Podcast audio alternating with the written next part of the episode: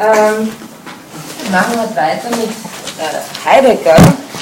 Und ich werde heute mal, glaube ich, die Rolle des Advocatus Diaboli einnehmen, eher weil äh, mir vieles nicht klar ist und ich werde versuchen, das aus Ihnen rauszukriegen.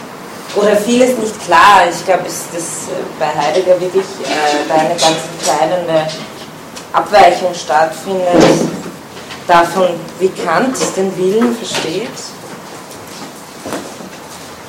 Und ich möchte es halt einfach mal so machen, dass wir direkt mit dem Referat beginnen und dann in die Diskussion einsteigen, bevor ich jetzt. Erst einmal als Verständnis, weil Deutsch nicht meine Muttersprache ist. Aber Sie sprechen eh perfekt.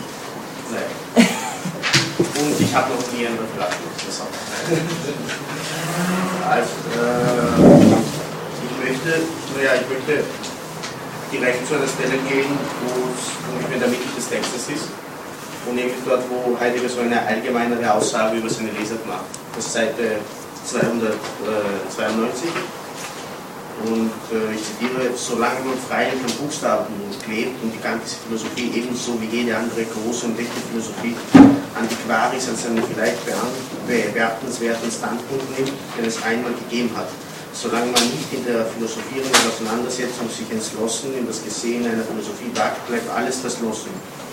Und weiter unten, philosophische Auseinandersetzung ist Interpretation als Destruktion. Ich will mit diesem Punkt beginnen, äh, obwohl es nicht direkt relevant ist mit der praktischen Philosophie. Äh, deswegen, weil ich das wichtig finde zu verstehen, wie man diesen Text von Heidegger lesen soll, meiner Meinung nach. Äh, weil ich glaube, dass Heidegger hier deutlich macht, dass es überhaupt nicht darum geht, ganz Text zu reproduzieren. Und im Gegenteil äh, setzt er als Ziel mit Hilfe bzw. mit Ausgangspunkt die Begriffe und Ideen ganz ein philosophisches Problem neu zu stellen. Er treibt nämlich bei diesem Werk, wie immer, wie bei jedem seiner Werke, äh, originäre Philosophie. Das heißt, er denkt direkt, er denkt das vorhandene Problem. Und er versucht nicht einfach eine akademische Leser ganz zu analysieren. Und das finde ich deswegen wichtig, weil man, wie vielleicht im letzten Seminar, äh, letzte Lehrveranstaltung nicht probieren, nicht lange versuchen sollte, herauszufinden, inwiefern Kant treu, äh, Heidegger den kantischen Text treu bleibt oder sowas. Das heißt nicht, dass man nicht äh, irgendwelche Vergleiche machen sollte, aber trotzdem glaube ich, wenn man das so machen würde, dann würden wir Kant, äh, Heidegger oder ganz ablehnen müssen im Namen einer korrekten ganzen äh, Leser oder in totalen Wissenschaft. Und so beginne ich einfach, damit ich, das ist meine Leser, ich, ich lese nicht Kant sozusagen, ich lese Heidegger in diesem Text. Und Okay, Kant nur als Vergleich. Okay, und äh, naja, ich will auch wieder nicht Heidegger von Anfang an lesen, ein bisschen so auch destruktiv sozusagen. Ich will nämlich ganz zum Schluss des Abschnittes, äh, nicht, nicht zum Schluss, nicht vorm Schluss eigentlich, wo er endet in Seite 295, äh, wo er plötzlich äh, uns ankündigt, dass der Beweis der Tatsächlichkeit der Freiheit so geführt ist. Äh, und das, das Zitat ist, sollen wir uns einfach ansicken, den Beweis der Tatsächlichkeit der Freiheit wirklich zu führen. Auch das ist ein Missverständnis des, Problem, des Problems, denn der Beweis ist so geführt. Das scheint, oder mir, oder ich glaube, ein Leser, der nicht mit Heil was äh, so erwartet, nicht weiß, was er erwarten soll, absurd und irgendwie überraschend, meiner Meinung nach dass er plötzlich sagt, der Beweis ist da, obwohl er so ganz das versucht. Äh, aber dann, glaube ich, erklärt er gut, was er damit meint. Äh, ich zitiere, ich sagte früher, der Beweis der Tatsächlichkeit der praktischen Freiheit sei kurz, nämlich so kurz, dass wenn die Aufgabe des Beweises begriffen ist, der Beweis gar nicht geführt wird, sofern darunter die theoretische Aufweisung einer vorhandenen Freiheit aus dem zuvor erwiesenen Vorhandensein des praktischen Gesetzes verstanden ist. Der Beweis der praktischen Realität der Freiheit besteht allein darin und kann nur darin bestehen, zu verstehen, dass diese Freiheit nur ist als wirkliches Wollen des reinen Sollten. Äh, naja, der Grund, dass ich diesen Absatz zuerst, ich glaube, der erläutert besser die Dokumentation, weil Heidegger so mit seiner ständigen Fragestellung, der Text, äh, auf die er jetzt in einer kreativen Wiederholung des ganzen Ideen antwortet, die so wie ein Leitmotiv seines Denkens dienen. Meine, was ich sehen kann in Heidegger ist es eine Umdrehung um dieselben Fragen die ganze Zeit. Und die Antworten sind wieder irgendwie seinen im ersten Blick Tautologien und so geht es weiter. Aber das Thema ist, dass äh, in dieser Bewegung die Ideen selbst die tatsächliche der Freiheitszone enthalten ist. Ich meine, der argumentiert nicht wie ein so linearer Logismus, es ist einfach so eine, naja, ich kann es nicht besser bezeichnen, so eine in, dieser, in diesen Reden, in diesem Schreiben, in drinnen befindet sich die Antwort sozusagen. Das ist ja. das, der Beweis selbst. Der Weg ist das Ziel. Der Weg ist ja. das Ziel. äh, und ja, man wartet auf einen Beweis und dann stattdessen taucht eine klare Tatsache auf. Äh, also, dann, wenn das wollte ich klären und ich gehe zum Anfang des Paragraphs äh, 28. Und naja, da Heidegger macht äh, weiter mit seinen vorigen Gedanken, äh, das heißt mit den reinen Willen und seiner Wirklichkeit. Äh, naja, und die, die erste wichtige Erläuterung des Begriffs der Willen ist, die sich auf das wirklich Wollen bezieht. Äh, ich zitiere Seite 288, wirklich wollen ist immer hier und jetzt wollen, das ist nicht wünschen zu wollen oder sich denken, man wolle wirklich wollen, das ist auch nicht so im Allgemeinen sich vornehmen, energisch zu sein, sondern wirklich wollen ist jederzeit hier und jetzt wollen. Ich glaube, dass hier das Wichtige ist, zu merken, dass Heidegger äh, den reinen wirklichen Wollen so begreift, als ob er immer so vorhanden ist und sogar als bestimmt. Das heißt nicht durch materielle Bestimmtheiten, sondern rein formal immer so bestimmt. Und so wird auch die Frage äh, aber was denn Wollen von Heidegger behandelt, nämlich Sohn, das ist wieder eine eitle und vergängliche Frage, die sich vom wirklichen Wollen wegleitet. Und zwar als Frage so aussieht, als sei man einzig bemüht, wirklich zu wollen. Was wollen? Nun, jeder, der wirklich will, weiß es, denn jeder, der wirklich will, will nichts anderes als das Sollen des Daseins. Und so gelangt Heidegger zu der Wirklichkeit des Sollens, die er sofort danach so mit dem doppelten Sinn erklärt, Seite 298, äh, 89. Und eigentlich die Wirklichkeit des Sollens ist die wirkliche unseres Willens. Das sagt er natürlich, das ist so. Äh, eigentlich der Begriff des Sollens hat keinen wirklichen Inhalt außer dem Willen. Äh, damit will er seine Einsicht befestigen, dass die Basis immer der Wille als reiner Wille ist. Äh, und der Grund, glaube ich, dass Heidegger so darauf besteht, äh, den Willen rein zu erfassen und ihn als Grundlage der Freiheit und der Sittlichkeit zu begreifen ist, dass man nur so einen unwiderlegbare Tatsache kommt, zu einer unwiderlegbaren Tatsache kommt, damit man die Möglichkeit der praktischen Vernunft überhaupt gründen kann. Oder wie Heidegger es darstellt, ist das wirkliche Wollen die Bedingung der Möglichkeit der Erfahrung der Tatsache des Grundgesetzes. Das sagt äh, weil nämlich dieser Wille immer so da ist. Äh, und wie er sagt, oder auch wenn, auch wenn man sich eine Zeitung weigert und gegen das Sollen etwas tut, hat man immer so für etwas entschieden, sogar wie Heidegger sagt, in dieser Abkehr vom Sollen liegt gerade die stärkste Erfahrung, dass das Sollen überhaupt, das Sollen Faktum ist. Äh, Wollen wir das gleich diskursivieren oder? oder ja, oder, ja. Das ist halt die Stelle, die ich halt, also ich kenne Heidegger einfach zu wenig. Ich habe äh, ich hier die Beziehung zwischen Wille und Solle nicht verstanden. Hast du das nachvollziehen können? Also gerade das Zitat, das du vorher äh, gebracht, gebracht, hast, ja. dass äh, jeder, der wirklich will, weiß es, also was er, was er zu wollen hat. Jeder, der wirklich will, der weiß es, denn jeder, der wirklich will, will nichts anderes als das Sollen des Daseins. Also wie, wie hängt hier Sollen und Dasein, Dasein zusammen, ist mir nicht, nicht ganz also ich kenne Heidegger einfach zu wenig, was, was er darunter erwähnt Heidegger die Wirklichkeit des Sollens und dann äh, ist es nie wieder zu erwähnen. Er erwähnt es nie wieder. Ja, Sollen, nicht, diese Wirklichkeit. Ich meine, dann glaube ich, so sehe ich es. Er sagt, diese Wirklichkeit des Wollens liegt ganz bei uns. Sie ist die Wirklichkeit unseres Willens in einem wesentlich doppelten Sinne. Und dann erklärt er das und dann geht er zu Willen zurück. Ich meine, es gibt kein Sollen im Sinne einer naja, ein Unterschied, das, ist, das Sollen ist im Wille drinnen sozusagen.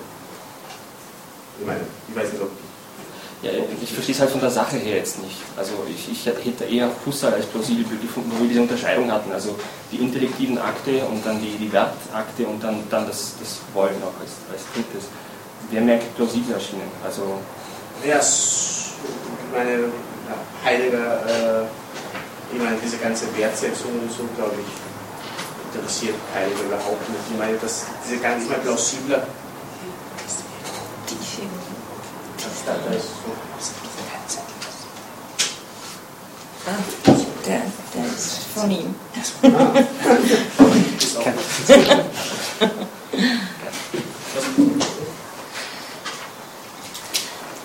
ja, ich meine, wenn wir uns wirklich so, auf welcher Seite war denn das nochmal mit dem. Mhm. Ähm, ja, also ich würde es mir, also ich, ich glaube jetzt nicht, dass man das ganze Sein und Zeit dafür kennen muss. Natürlich ist es hilfreich, wenn man das Gewissenskapitel von Sein und Zeit kennt, aber auch da steht nicht dort, das Sollen ist das und das und das. Also das ist hier schon sehr besonders, weil er schon einfach die Kant-Vokabel verwendet und die halt in keine destruktive Lektüre da einbaut.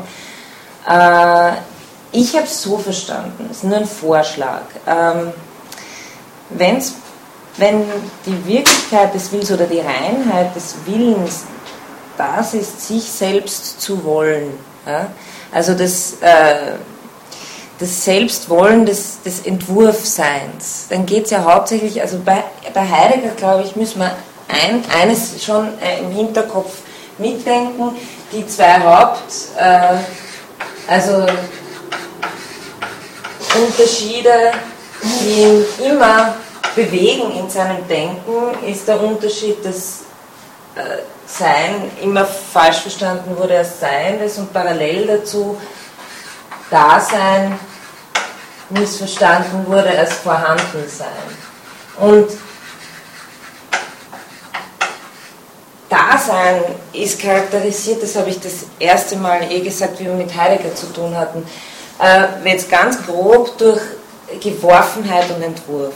Dasein ist immer dieses äh, schon über sich hinaus sein als sein bei, wie Heidegger sagt. Und Dasein ist immer dieses wesentliche sich entwerfen, der Vollzug, dieses, dieses Verbale, das nicht auf einen Gegenstand reduziert werden kann. Wenn man so will, ist schon das auch bei Husserl als Akt irgendwie vorhanden, aber bei Heidegger gewinnt es eine ganz eine andere Struktur und Dynamik. Und wenn man jetzt sagt, Dasein ist eigentlich wesentlich diese Bewegung ja, als Entwurf. Und dann, glaube ich, koppelt er sehr stark, wenn er sagt, sein Wollensbegriff äh, ist einer, äh, der, der sich wesentlich über den Entwurfscharakter verstehen muss. Und auch wesentlich darin, weil äh, Sie das auch schon erwähnt haben, man kann äh, sich auch äh, verfehlen in dem Ganzen. Und verfehlen kann ich mich nur, wenn, ich, wenn schon wesentlich eine Möglichkeit zu etwas offen steht. Das heißt, äh, sich äh, im Entwurf zu, oder er sagt an einer Stelle auch, äh, gar nicht zu wollen, ist eben auch zu wollen. Und äh, bei Sartre ist das ihm sehr schön auf den Punkt gebracht, wir sind verurteilt dazu, frei zu sein. Und wenn äh, Heidegger sagt, meine Freiheit zu übernehmen heißt nichts anderes als mein Wollen zu wollen, dann ist wesentlich diese sich selbst affirmierende Bewegung da drinnen. Und äh, wenn ich mir jetzt, wenn ich das jetzt versuche, es, wenn wir einfach versuchen zu denken, was das heißt, ja, ähm, also ich, mir scheint halt, was Heidegger hier sehr schön versucht einzufangen mit Worten ist, die, die, die Kraft des Willens oder die Freiheit des Wollens.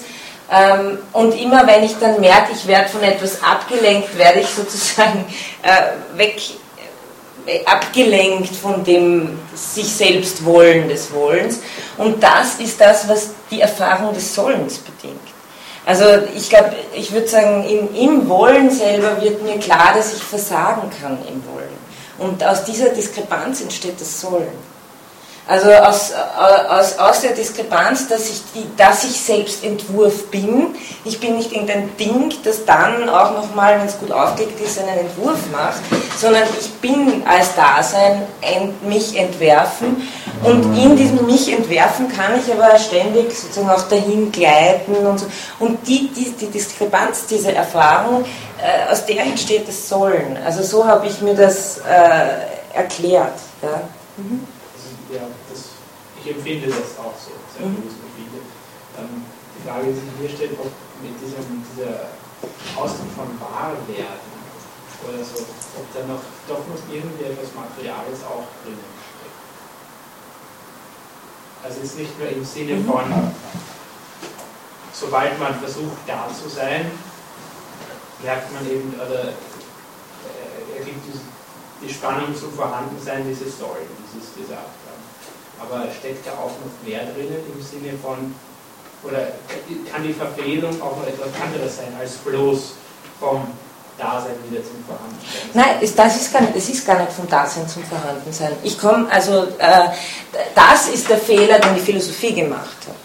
Dasein als Vorhandensein zu verstehen und unser ursprüngliches Seinsverständnis zu verdecken. Was in der, im sogenannten Verfallen passiert, das in Sein und Zeit ausführlich beschrieben wird, ist ein Modus des Daseins. Und kein, also Heidegger versucht zu betonen, dass es kein schlechterer ist, sondern das Dasein darin besteht, diese Möglichkeiten zu haben. Und äh, die Möglichkeit ist eben auch, sich von dieser Offenheit, dieser Offenheit zuzudecken.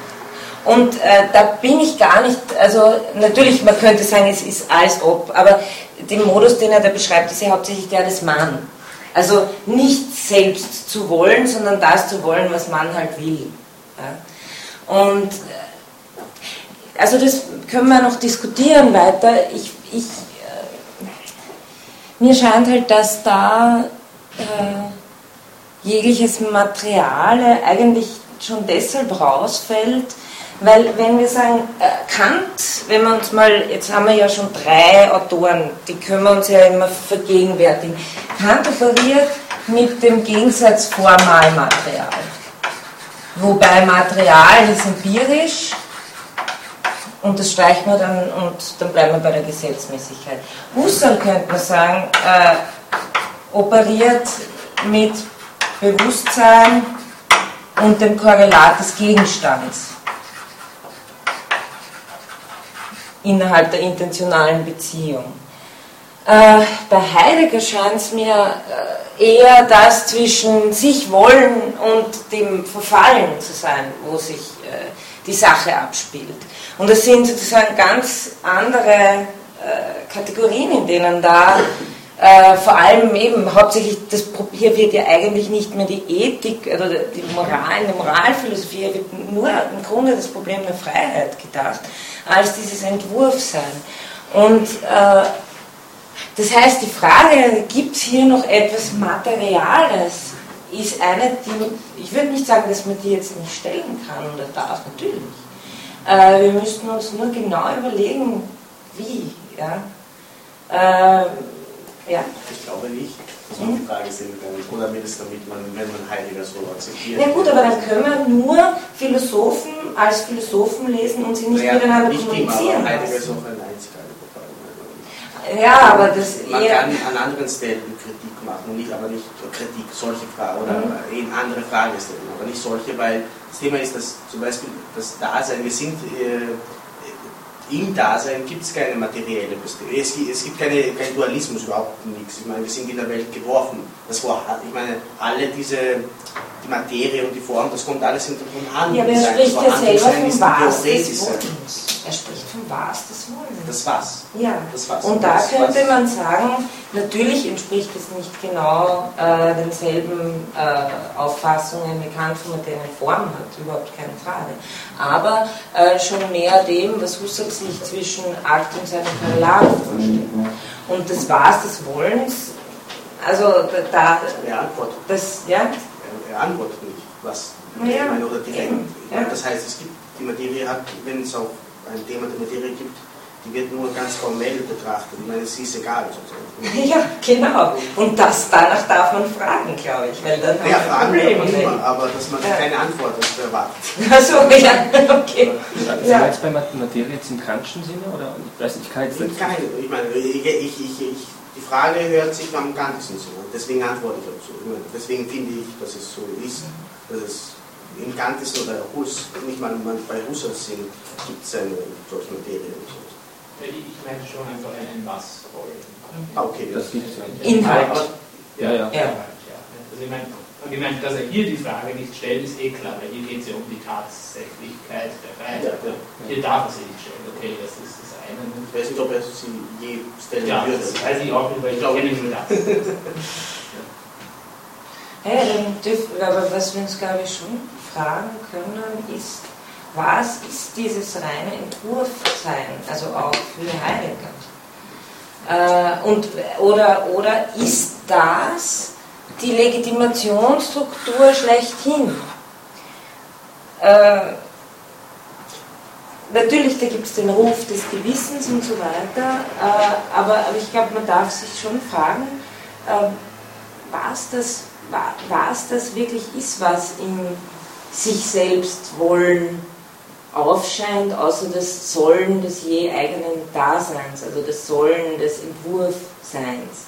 Weil das ist, er antwortet er auf eine formale Frage mit einer formalen Antwort, scheint mir. Ähm, Aber wenn er Ja. nicht formal antworten würde, antworten würde, dann würde er nicht, äh, naja, äh, nicht Heiliger sein. Ich meine, er würde nicht äh, zu seinen äh, Bedingungen treu bleiben. Ich meine, er, er will nichts bestimmen, er will nicht keine, das sagt er auch unten, die würde auch kommen zur, dass es keine Regel gibt, keine, keine, kein Gesetz im Sinne des Regelns, kein normativer Satz, der uns so zum, äh, zur Praxis so führen sollte. Das, das ist, er ist in einer ganz fundamentalen Ebene. Ich meine, und wenn er das machen würde, ich meine, konkret antworten würde, was wollen oder. gut, das tut ja weder Husserl noch Kant, aber äh, Ja, sie versuchen es aber irgendwelche Leitfaden. sie versuchen meine, Leitfaden zu bilden. Und Heidegger aber nicht. Also da denke ich jetzt rein der Sache nach. Würde uns, glaube ich, schon schuldig bleiben, warum es keine Regeln gibt. Kann ich, nicht, ich, kann da, ich, ich stimme dazu, aber ich bin mir selber nicht sicher, warum. Ja, eigentlich Und- glaube ich, und- dass das und ob- ist. Ja, es nicht vielleicht eine Orientierung geben kann. Also wenn nicht eine Regel, dann zumindest eine grobe Orientierung. Ich glaube, das liefert Husserl schon, also mit diesem aktiv-passiven Ja. Ich glaube auch, dass es Heidegger, ich glaube auch, dass es Heidegger liefert. Ja. Also die vor allem äh, mit, dem, mit dem Anspruch, äh, der es in der Spätphilosophie immer stärker wird und Hüter des Seins und die also der Technik und die Kehrer und so weiter. Also da, das ist nicht so und Humanismusbrief, also da, das ist nicht so, wie wenn es bei Heidegger s- wirklich so anything goes wäre. Also da, er, er würde sich ja nie, er würde ja nie sagen, schaut, ich bin Nihilist, macht's was wollt's. Das lässt er ja, also sonst, das könnte er ja auch schreiben, aber das tut er nicht. Insofern glaube ich, äh, glaube ich, glaube ich, Ja, aber ich würde seine Gerson ernster nehmen im Sinne, dass er wirklich dann was ganz anderes hat. Ich meine, das hat nichts oder nichts, okay. Es, hat, es ist eine, so eine, eine Veränderung seines selben Denkens, aber dann äh, ist er wirklich äh, ein anderer Heidegger und, der, und da ist er noch so eine Art äh, Existenzialist, ein Atheist noch immer. Dann wird er sozusagen ein, das ist wie eine Theologie. na gut, der Meinung bin ich nicht, aber da müssten wir jetzt zu lange in die Heidegger, in die aber- Heidegger Exegese irgendwie reingehen, aber das bringt, glaube ich, den anderen nichts. Aber, Ja, aber der Mensch als Hüter, als Hirte, oder wie sagt er, das, des Seins oder sowas. Als, das ist der Hüter des, das Hirte des Hirte des Seins. Das ist was ganz anderes. Das ist, ich glaube, hier ist er eher näher zur Subjektsphilosophie und zu Kant. Dann ist es ganz anderes und dann gibt es so nicht konkrete Antworten, aber mindestens sieht eine Verbindlichkeit äh, zwischen eines, äh, sieht einen Inhalt, ich würde es nicht Materie nennen, aber einen Inhalt und einer, einen positiven Inhalt des Seins, das sich in der Praxis, in der, in der, der menschlichen Praxis so äh, einbringt. Und da ist er nicht mehr, vielleicht kann jemand sein, da gibt es nämlich auch Freiheit. Jemand, da ist er, Ja, okay, also da will ich mich jetzt nicht streiten wegen früh, spät, was da. Aber, aber ich, ich glaube auch, also ich würde schon auch sagen, dass in dem Text selber, weil ich meine, in Ihrer Argumentation äh, müssten Sie ja konsequentes, konsequenterweise sagen, Heidegger ist Nihilist, oder? Äh, ungefähr. Ja. äh. Dann würde er uns aber in der Wortwahl anlügen, den ganzen Text durch, wenn das wirklich so wäre. Also dann müssten wir ihn so lesen, dass er dauernd Selbstverantwortlichkeit und so, also was soll das denn eigentlich heißen? Und ich habe da, da, ich, ich versuche ich versuch ihn ja, ich versuche ihn ja ernst zu nehmen, ja? also, äh, ähm, aber, aber wenn, wenn man sozusagen die Richtung einschlägt, die Sie einschlagen, die, die, die durchaus ihre guten Gründe hat, dann glaube ich, kommt man ähm, zu, zu der Konklusion, nehme ich an, äh, dass es wirklich absolut kontingent ist, was, was ich will und was ich tue, solange ich es nur will. Nein. Aha, okay, na ich lasse jetzt einfach mal weitermachen. Fall, eigentlich wollte ich so zu diesen Ja? Sachen ungefähr Dasein, Vorhandensein äh, gehen, nicht genau vorhanden, nicht genau da sein, Mhm. Dass die Dinge so zu handeln sein, wie Mhm. sagen. Weil das Thema ist, dass Heidegger versucht, die eigentümliche Tatsächlichkeit von Tatsachen, die hier vorliegt, der Freiheit, was es angeht, zu erfassen. Und äh, da beschäftige ich mich mit, habe ich mich mit diesen Begriffen von Vorhanden und Zuhanden beschäftigt. Äh, und das Thema ist das, das Vorhandeln und deswegen hat es auch nichts zu tun mit dem Inhalt oder mit, der, mit dem Verfall des Menschen, weil das Vorhandeln hat mit der theoretischen, wissenschaftlichen Abstand was zu tun, wie man die Dinge betrachtet. Und äh, das Gegenteil, dass ein Ding zuhanden ist, ist das, äh, wenn wir in der Welt Seiende sind, dann sind uns die Dinge zuhanden und so ist die Freiheit irgendwie der Wille. Ich meine, das sind uns, äh, wir befinden uns in diesem Bereich des Denkens sozusagen, nicht in dem Vorhandensein, weil das würde, naja, ein philosophischer, theoretischer Diskurs sein, wo die Dinge im Abstand liegen, sondern wir sind in dieser Freiheit, in diesem Willen, in, diesem, in der Weltsein drinnen sozusagen. Und äh, naja, normalerweise finde ich, das ist eine ganz theoretische ontologische sozusagen These von Heidegger, aber die auch mit der praktischen Philosophie was zu tun hat, wie wir ja gesehen haben. Äh,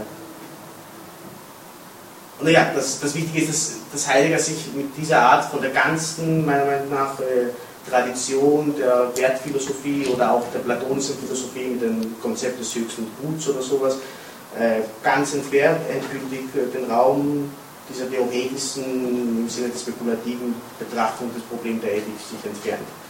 Äh, und deswegen, glaube ich, müssten wir nicht so, äh, sollten wir nicht, auf jeden Fall so, sind solche Fragen vielleicht nicht äh, in dieser Art mindestens Heidegger zu, zu stellen. Äh,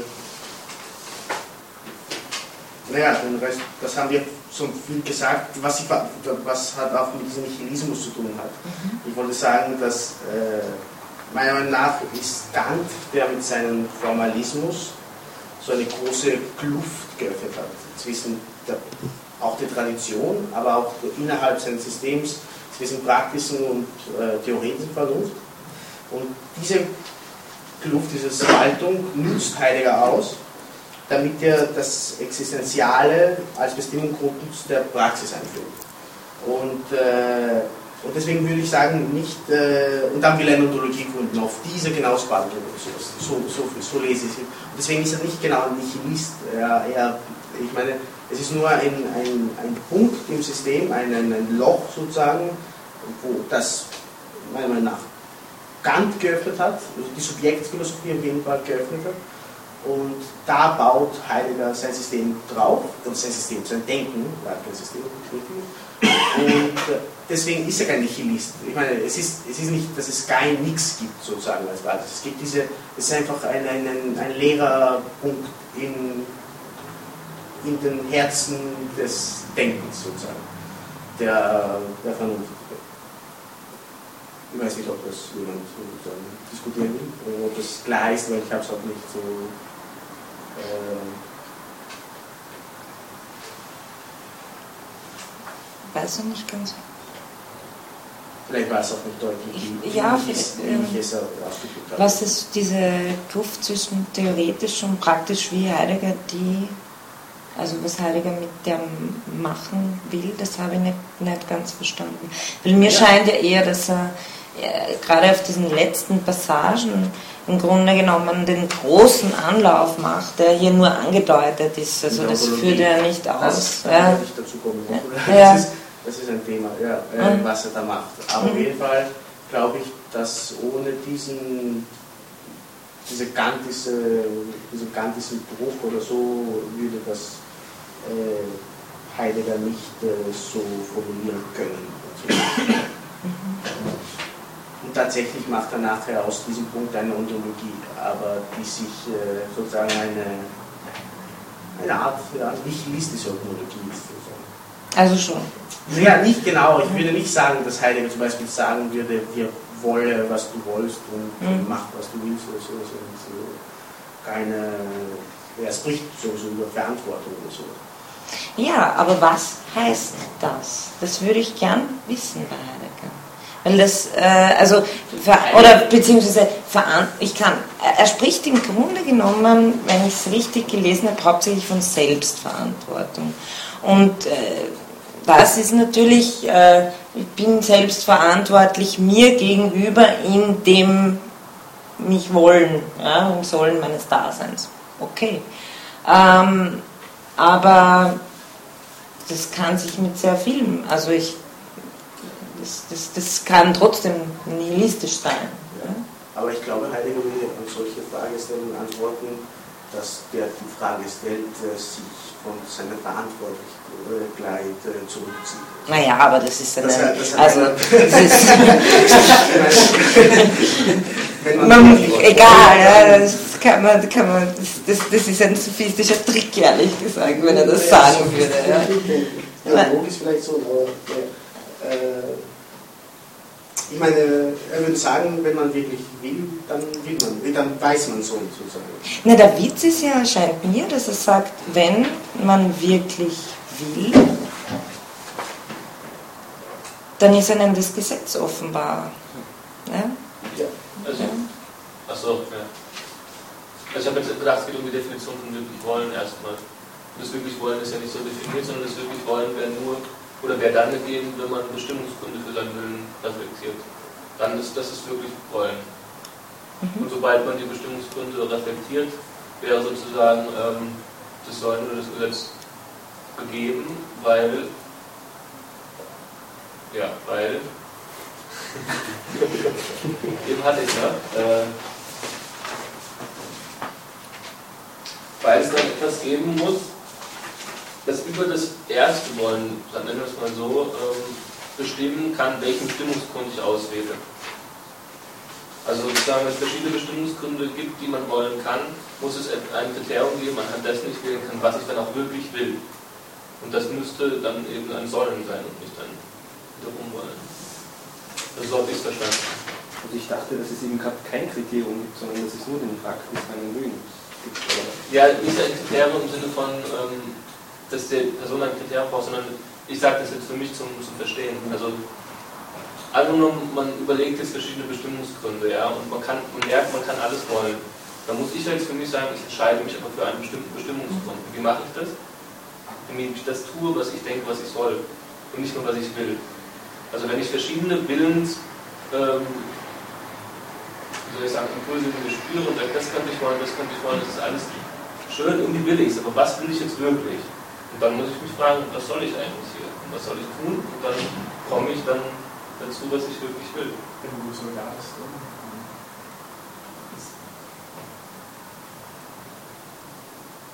Das wäre dann genau. So als, als hätte mein, so mein, mein Dasein, mein persönliches Dasein oder das jeder hat sein Dasein, als hätte das einen Sollen, als hätte das einen Sinn. Und dieses, diesen Sinn gilt es herauszufinden. Den kann man natürlich jetzt nicht auf den Begriff bringen. Das ist, insofern wäre er nicht ganz Nihilist, aber schon auch. Also er kann es halt nicht bestimmen. Er kann nicht sagen, das und das ist dein Sinn, sondern den Sinn muss man sich halt selbst setzen. Und, aber es gibt so, so einen Sinn, den jeder hat und von dem aus strahlt halt das Sollen. Also so würde ich es verstehen. Und vor dem Hintergrund kann ich dann entscheiden, was ich wirklich will. Also das ist eh wieder in dieser Entwurfsverstehensstruktur.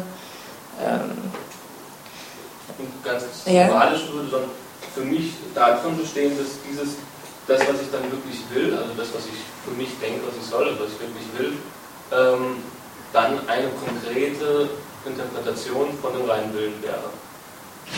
Also das hatte ich auch in der Reflexion geschrieben, die Unterscheidung zwischen Idealen und Realen, das dann sozusagen das, wofür ich mich entscheide, ein mit dem reinen Willen ähm, als Ideales konform geht. ja, das habe ich nicht verstanden, muss ich ehrlich sagen.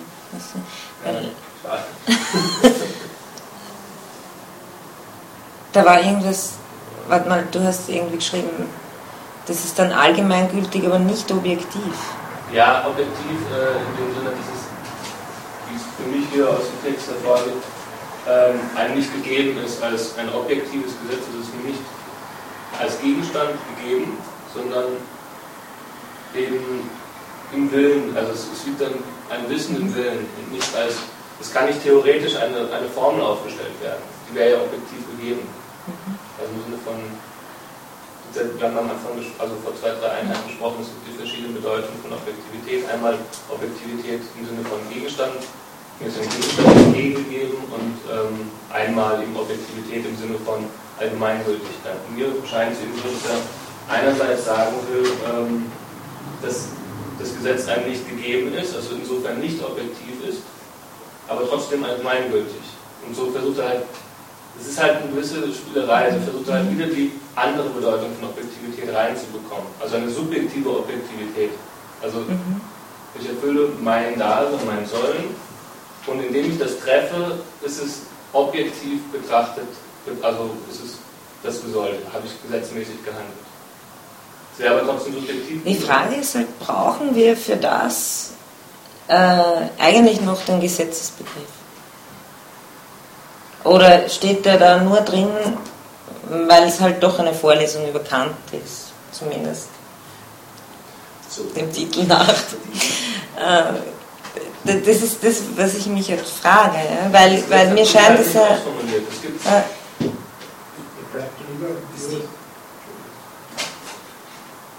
dann dann über so wie was wie Seven. Ja, Das kann man sich auch noch vorstellen. Das ist auch so gedacht. Das könnte schon was sein, dass irgendwo im Wollen dann mal doch irgendwie gesagt, okay, das will ich. Und dann können wir sozusagen überlegen, wie komme ich da hin. So, da hätte irgendwo noch die Vernunft vielleicht. Ja. bitte. Ähm, ja.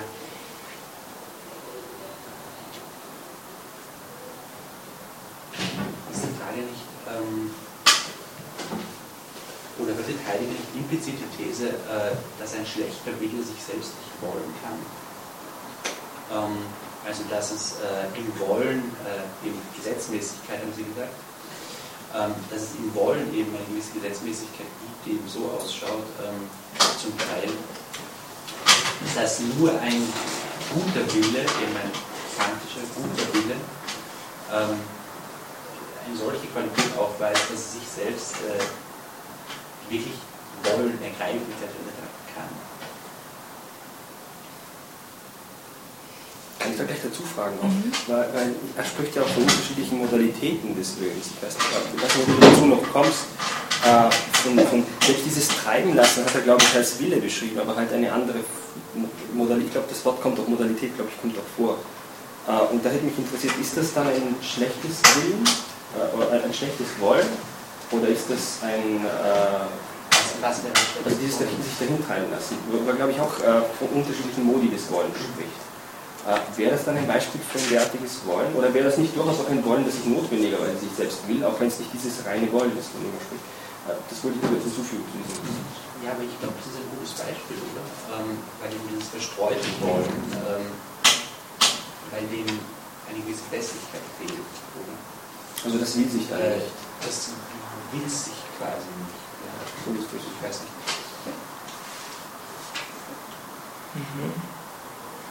Also mir scheint ja, dass Heidegger kaum vom guten Willen redet. Also wenn, wenn er, wenn er, wenn er, erwähnt das schon. ja erwähnt es schon, ja, ja. Genau, ja. Und wenn, wenn er vom guten Willen spricht, dann scheint man, zitiert er meistens eher Kant und wenn er vom Wesen des Wollens spricht, dann versucht er eben seinen, seinen Zugang zu erläutern. Äh, ich meine, mir fällt, ich habe nur gerade diese Stelle parat, was bei Kant äh, ein guter Wille ist, nur in der Grundlegung auf BA 81. Der Wille ist schlechterdings gut, der nicht böse sein kann, mithin dessen Maxime, wenn sie zu einem allgemeinen Gesetz gemacht wird, sich selbst niemals widerstreiten kann. Das ist sehr inhaltsvoll, weil, also das, ich glaube, da steckt genau der Unterschied drinnen, wo man zu Recht sagen kann, okay, Heidegger hat damit einfach nichts mehr zu tun, aber er tut so, als hätte er was damit zu tun. Ja. Äh, aber äh, auch, auch wenn wir das jetzt wegstreichen, nur es geht mir nur darum, dass wir auch die Unterschiede zwischen Texten ein bisschen herausarbeiten und die, wer, wer operiert womit. Ähm, wenn es bei Kant heißt, der Wille ist schlechterdings gut, dessen Maxime, wenn man sie verallgemeinert, sich nicht widersprechen kann.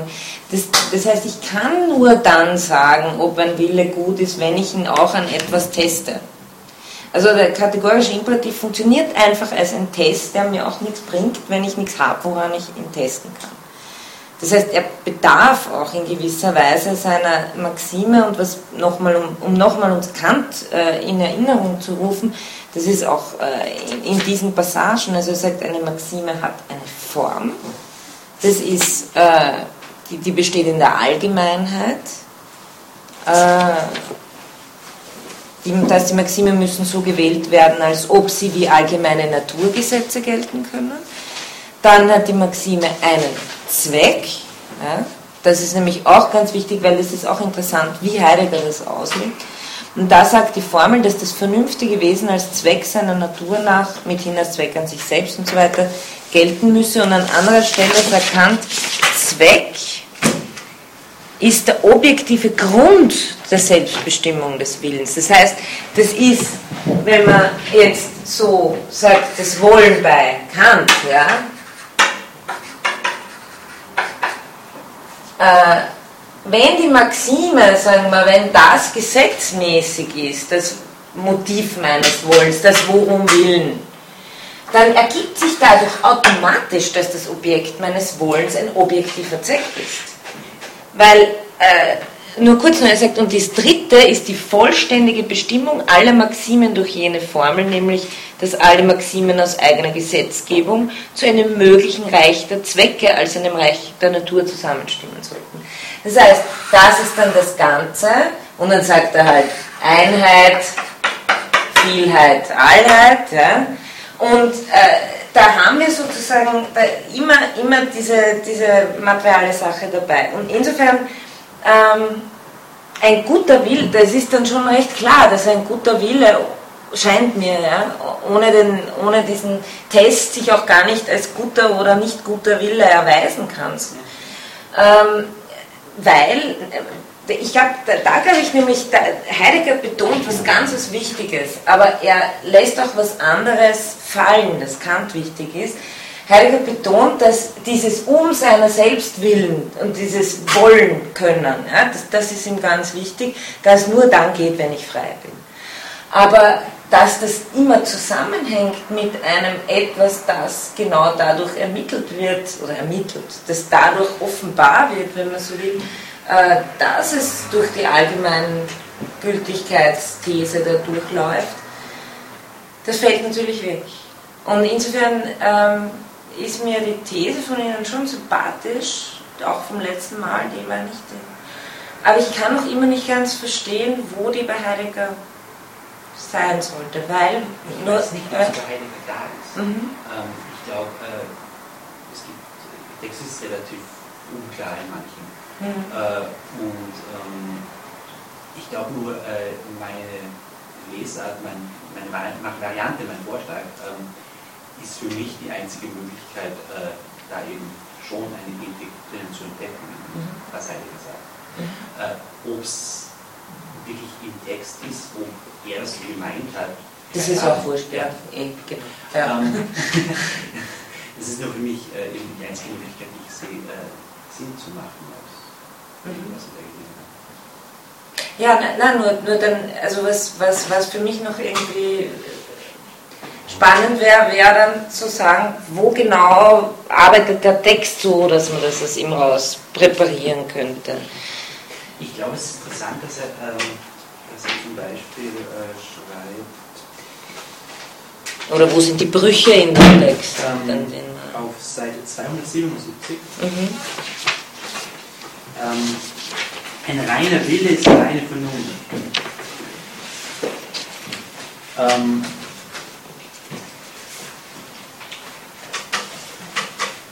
Und ähm, der Wille ist, ähm, der Wille ist eine Vernunft, die sich selbst affirmiert, die sich selbst will. Nicht?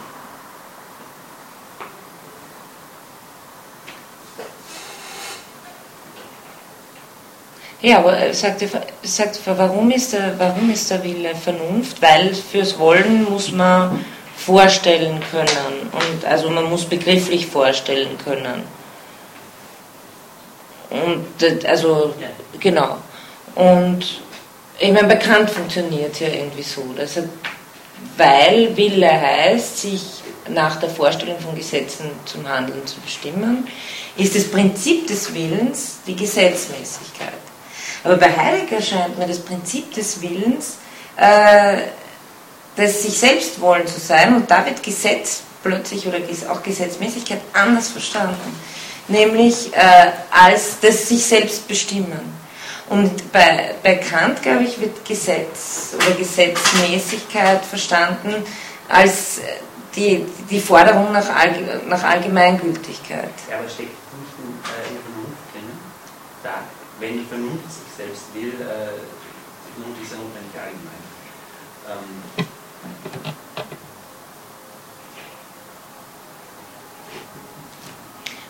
Ja, okay. Ähm, dann versuchen wir das mal weiterzudenken. Dann die Vernunft will sich selber als Allgemeine.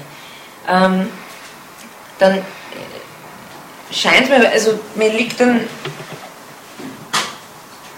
dann ist es doch, wie, wie komme ich da jemals auf irgendetwas? Dann ist alles allgemein, was ich nur wirklich will. Darf ich kurz zwischenfragen? Einfach das allgemeine Wissen da wieder ausformulieren. Was heißt die allgemeine Vernunft des Allgemeinen? ähm, eine Vernunft ver vermag in Allgemeinbegriffen zu denken, vorzustellen. Also das Besondere unter das Allgemeine zu subsumieren und so weiter. Es geht vor allem, also ich meine, Vernunft als Vermögen der Prinzipien, als spielt schon auch äh, der, der kantische Verstandesbegriff, alles was, er sagt, äh, nur ein Vernunftwesen kann sich, kann sich überhaupt nach, kann sich Gesetze vorstellen. Die ganze Natur wirkt nach Gesetzen, die funktioniert einfach danach, aber vorstellen kann sich nur ein Vernunftwesen. Das heißt, Vernunft ist insofern die, das, das Vermögen sehr stark, auch der, der Vorstellung, das sagt der Heidegger auch genauso, der Vorstellung von, äh, von Allgemeinem, von Begrifflichen und äh, überhaupt ja, der, der Vorstellung, die immer schon dann diese allgemeine Dimension in sich hat. Also hier ist im konkreten Sinne, für mich wäre das vernünftig und jemand anderes könnte das auch nachvollziehen. Ja, Ich glaube, Ja, ich, ich glaube, dass der Begriff der Vernunft, äh, der äh, im normalen Wollen bei Kant jetzt, aber Heidegger erklärt es ganz ähnlich, scheint mir, zur Anwendung kommt, noch gar keiner ist, der mit diesem, äh, das ist vernünftig, ja? also der hat noch, der, der, sondern wenn, wenn er sagt, im Willen ist das Vernünftigsein schon enthalten, kann ich jetzt sagen, ich will mich äh, zum Fenster rausstürzen, äh, was ja nicht vernünftig wäre. Aber äh, dass ich überhaupt etwas wollen kann, etwas projektieren kann, handeln kann, nach dem, was ich mir als Zweck setze, er sagt, nur ein vernünftiges Wesen kann sich einen Zweck setzen, äh, darin kommt implizite mein Vermögen der Vernunft zur Anwendung. Das heißt, das heißt noch gar nicht, dass das überhaupt vernünftig ist. Insofern ähm, ist das noch kein emphatischer Begriff von Vernunft, scheint mir. Auch kein Allgemein. Hm? Aber demnach auch keiner, der uns irgendeine Allgemeinheit. Naja, doch, es wird insofern ich mein Vermögen der Vernunft verwende, als projektierendes kommt begriffliches Vermögen zur Anwendung und implizit damit auch immer Vermögen zum Allgemeinen. Aber deswegen, das ist ja auch bei, bei Kant äh, ganz ähnlich, wenn er sagt, naja, äh, was bleibt übrig, wenn der Wille zwischen seinem Prinzip, also inne ist, zwischen seinem Prinzip und der Materie, die ihn bestimmen soll, äh, inmitten ist. Dann, wenn er sich fürs Prinzip entscheidet, dann bleibt halt nur mehr die Gesetzmäßigkeit übrig, weil die Materie fehlt. Und erst durch diese heraus Präparierung einer Form, die plötzlich dann nicht mehr heißt, äh, Vermögen zu, ja, sondern plötzlich als Lehre dasteht und als Lehre heißt sie auf einmal, soll allgemeingültig sein. Und das Sollen hat, also ist allgemeingültig, das Sollen ja nur, weil wir runtergezogen werden durch unsere Neigungen. Aber da, ich würde ja auch sagen, bei Kant selber, der mit dem Gesetzesbegriff spielt, äh, mit den vielen Bedeutungen, kommt es hier zu einer Verschiebung, die plötzlich das, was einfach nur ein Vermögen, sagen wir mal, des äh, begrifflichen Denken ist, sich plötzlich in eine ethische Dimension des für alle Vernunftwesen, weil Vernunftwesen sind wir halt mal in, in einer gewissen Pluralität. Und also gut, das ist jetzt, das ist jetzt ganz, ganz bekannt und, und äh, nicht bei Heidegger. Ja. Ja. Ist auch nicht ganz was anderes, dass Kant, äh, ich meine, was, was, was Heidegger da sagt, ein reiner Wille ist reine Vernunft, äh, das ist was ganz anderes, als Kant überhaupt sagt. Ich meine, das, äh, diese Identität der Vernunft mit dem Willen ist eigentlich, das führt auch zu anderen Konsequenzen, dass eigentlich auch der Wille den Vorrang hat, sozusagen auf die Vernunft und so. Ich meine, ganz sitzt schon irgendwie differenziert, dass wir haben einen Willen, die was das Gesetz bildet, sozusagen. Und äh, ja, ich würde sagen einfach, dass man nicht so einfach den ganzen Begriff da verwenden. Mhm. Ich habe eine, einen ähnlichen Verdacht gehabt auf äh, Seite 295 ist ein Zitat, wo steht, ähm, äh, der Wille, in der Mitte ist es, äh, der reine Wille ist nicht ein seelisches Vorkommnis, okay, klar, das sich nach einer sogenannten Schau des Werts eines an sich seienden Gesetzes diesem gemäß benimmt, sondern der reine Wille macht allein die Tatsächlichkeit des Gesetzes der reinen praktischen Vernunft aus. Nur sofern, er, nur sofern und weil er will, ist das Gesetz. Da bin ich mir auch nicht sicher. Also ob das, ob das Kant äh, unterschreiben würde. Äh, weil mir scheint, dass, dass Kant sagen würde, das Gesetz drängt sich uns ja auf als synthetischer Satz a priori. Ohne dass da noch ein, schon ein Wille, das zu wollen hätte.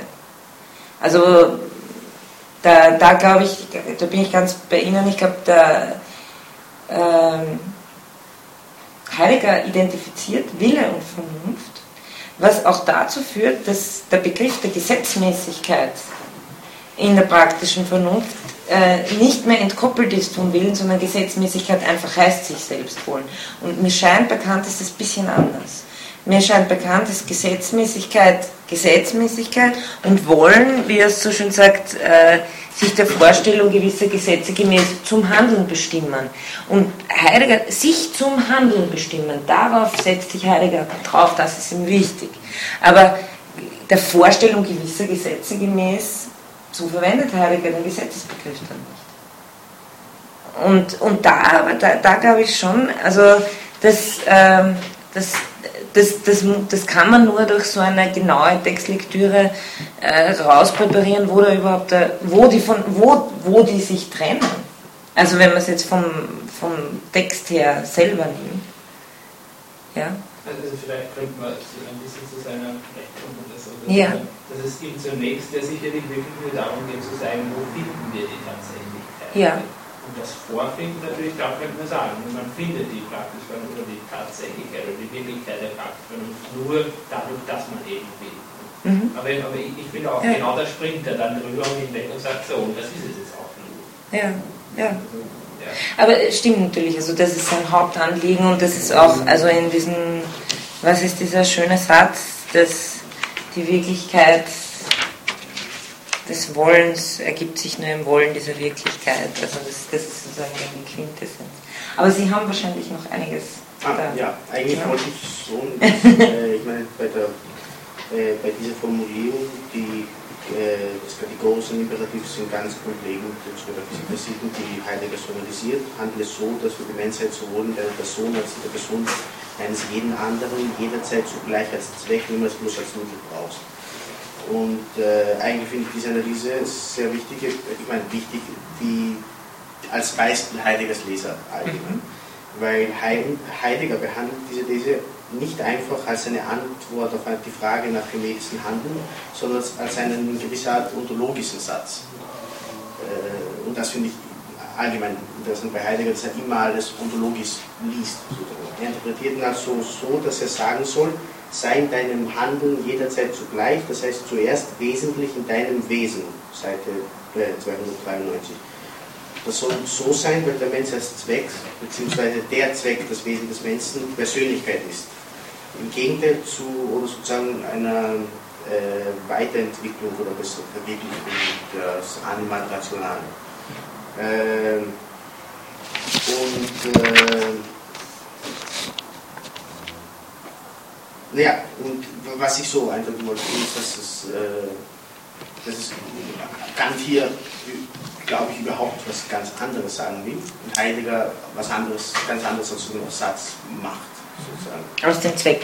Aus dem Zweck. Zweck. Ich meine, das ist mhm. ganz was anderes äh, überhaupt. Ich meine, der, äh, er fügt den Begriff der Persönlichkeit ein, der, der benutzt dann, okay, das von Kant so, aber das, dieser Satz so auf einer ontologischen Weise, dass das Wesen des Menschen äh, da, ich meine, der Satz enthält überhaupt nicht mal das Wortwesen drin oder so.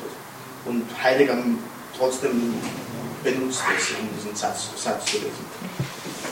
Äh, und das, das finde ich ein typisches Merkmal der Ontologisierung äh, des kantischen Begriffs äh, im Allgemeinen. Äh, naja, das haben wir so erklärt. Ich meine, was ja auch, was ja bei Kant schon ähm, eine bemerkenswerte Argumentation ist hinsichtlich dessen, wenn wir uns wieder fragen, was ist eigentlich Vernunft? Weil dann ist es ja doch auch wieder nicht so leer, weil er ja sagt, gerade bezüglich dieser Zweckgeschichte, äh, also nur ein vernünftiges Wesen kann sich Zwecke setzen und ähm, nur die vernünftige Natur existiert als Zweck an sich selbst. Nämlich weil sie sich selbst Zwecke setzen kann. Und äh, auch das ist ja dass, dass die vernünftige Natur Zweck an sich selbst ist, impliziert schon mehr als ein, als ein bloßes Vermögen der Prinzipien zu sein. Also deswegen scheint mir, was, man, was vielleicht wieder mehr für so eine heideggersche Interpretation spricht, ist in der Vernunft selber diese Bewegung des Wollens und des Realisierens zu sehen. Ich wollte hm? sagen, diese Ambulanz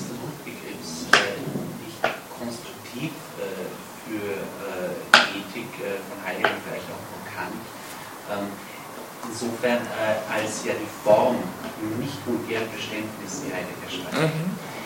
Ähm, ja, etwas ist ja,